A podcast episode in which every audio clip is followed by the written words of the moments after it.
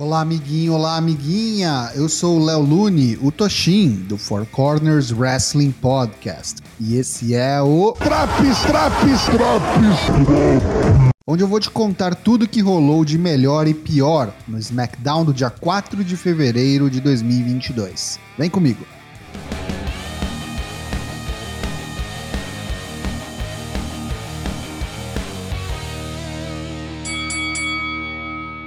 Após dois vídeo recaps do que rolou no Royal Rumble do último sábado, o show começa com a Bloodline completa, incluindo Paul Heyman. Ele explica seus atos, assume que estava errado e que mereceu ser demitido da Bloodline. Após um inflamado, porém, como sempre, excelente monólogo de Heyman, o desastre acontece. Os rumores eram verdadeiros e toca a música de Goldberg. O velho Hall of Famer diz que reconhece Roman como sua próxima vítima, ele diz: Eu e você no Elimination Chamber pelo Universal Championship. You're next.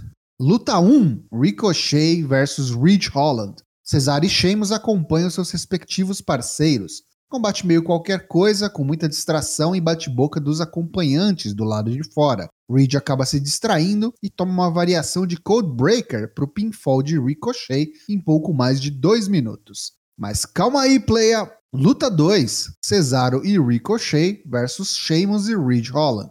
Claro que isso virou uma tag match. Essa que parecia a verdadeira luta planejada foi mais movimentada. Ricochet mais solto e usando uma variedade maior de golpes e piruetas. Cesaro dá um superplex em Sheamus, mas não viu o tag de Ridge Holland durante o golpe. O narizinho aproveita e rapidamente aplica o Northern Grit no suíço, vencendo por pinfall em 5 minutos e uns quebradinhos é anunciada para o Elimination Chamber The Usos versus The Viking Raiders pelos SmackDown Tag Team Championships. Vamos a uma prévia. Luta 3: Jimmy Uso versus Eric. Eric é agressivo como sempre e dá trabalho para Jimmy. Jay ameaça interferir, mas Ivar vem impedi-lo ao lado do ringue. Foi distração suficiente para um super kick e um super fly splash de Jimmy, que encerra mais um curto combate em 2 minutos e 10 segundos.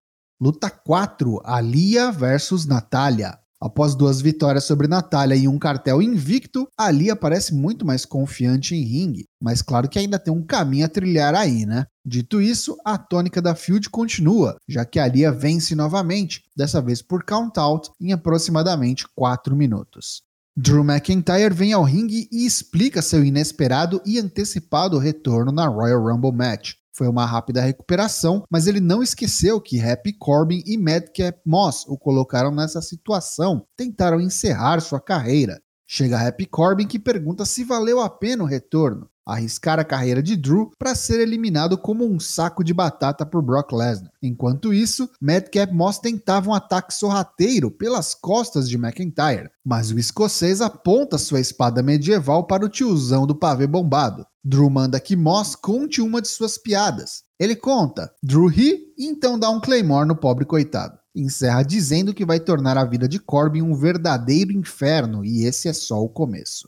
Vemos um vídeo de Sami Zayn sendo expulso do carpete vermelho na estreia do novo filme Jackass. Corta para Sami Zayn no escritório de Adam Pearce e Sonya Deville, e ele consegue uma luta pelo título intercontinental daqui a duas semanas. Já emenda com Natália, que entra em seguida e pede uma rematch com a Lia, valendo somente pinfalls e submissões. Pedido aceito e tome mais repeteco na semana que vem.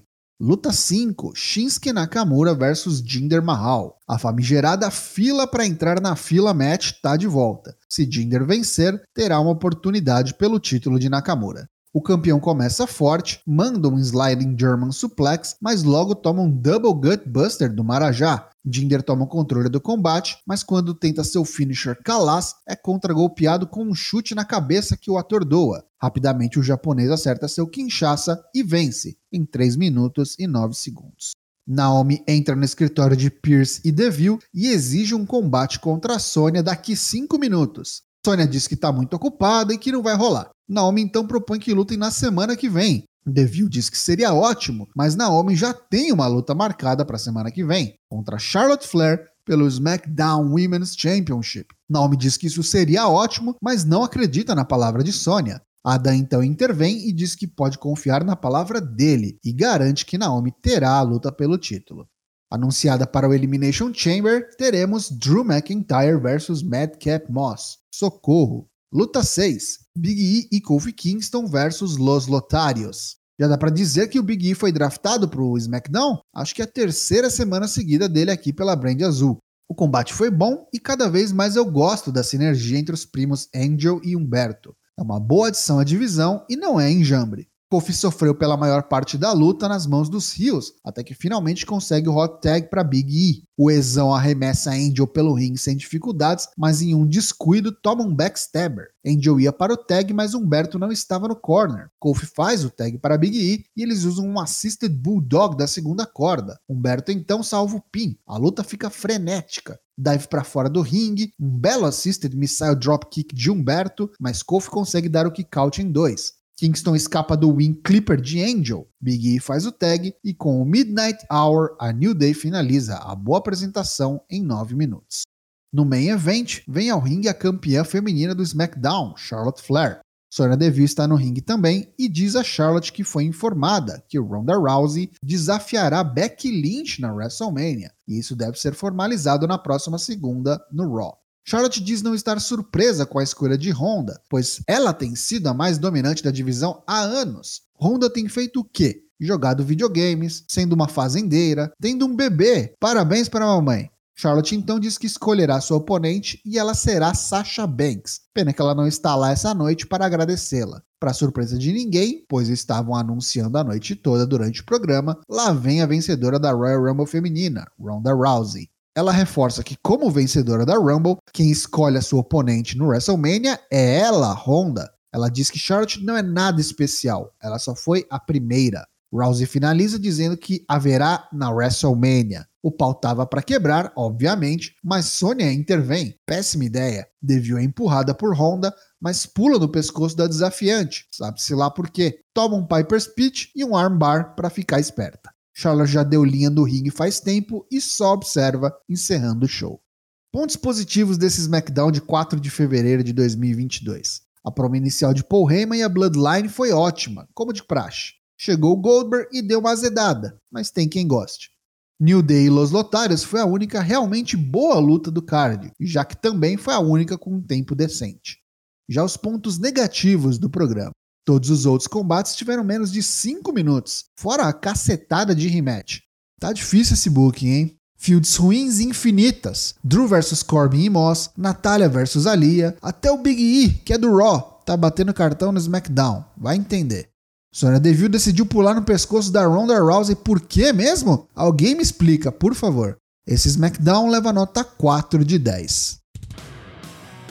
E aí, tá curtindo os drops do SmackDown? Não perca também as edições do Raw, NXT 2.0, Dynamite e Rampage. O Four Corners tem lives todas as terças e quintas-feiras às 8 da noite em twitch.tv 4CWP. Vai rolar um sorteio de WWE 2K22 para a plataforma da escolha do vencedor. Para participar, entre aí no nosso Instagram ou no Twitter para conferir as regras. O link tá na descrição. Até o próximo Drops. Falou!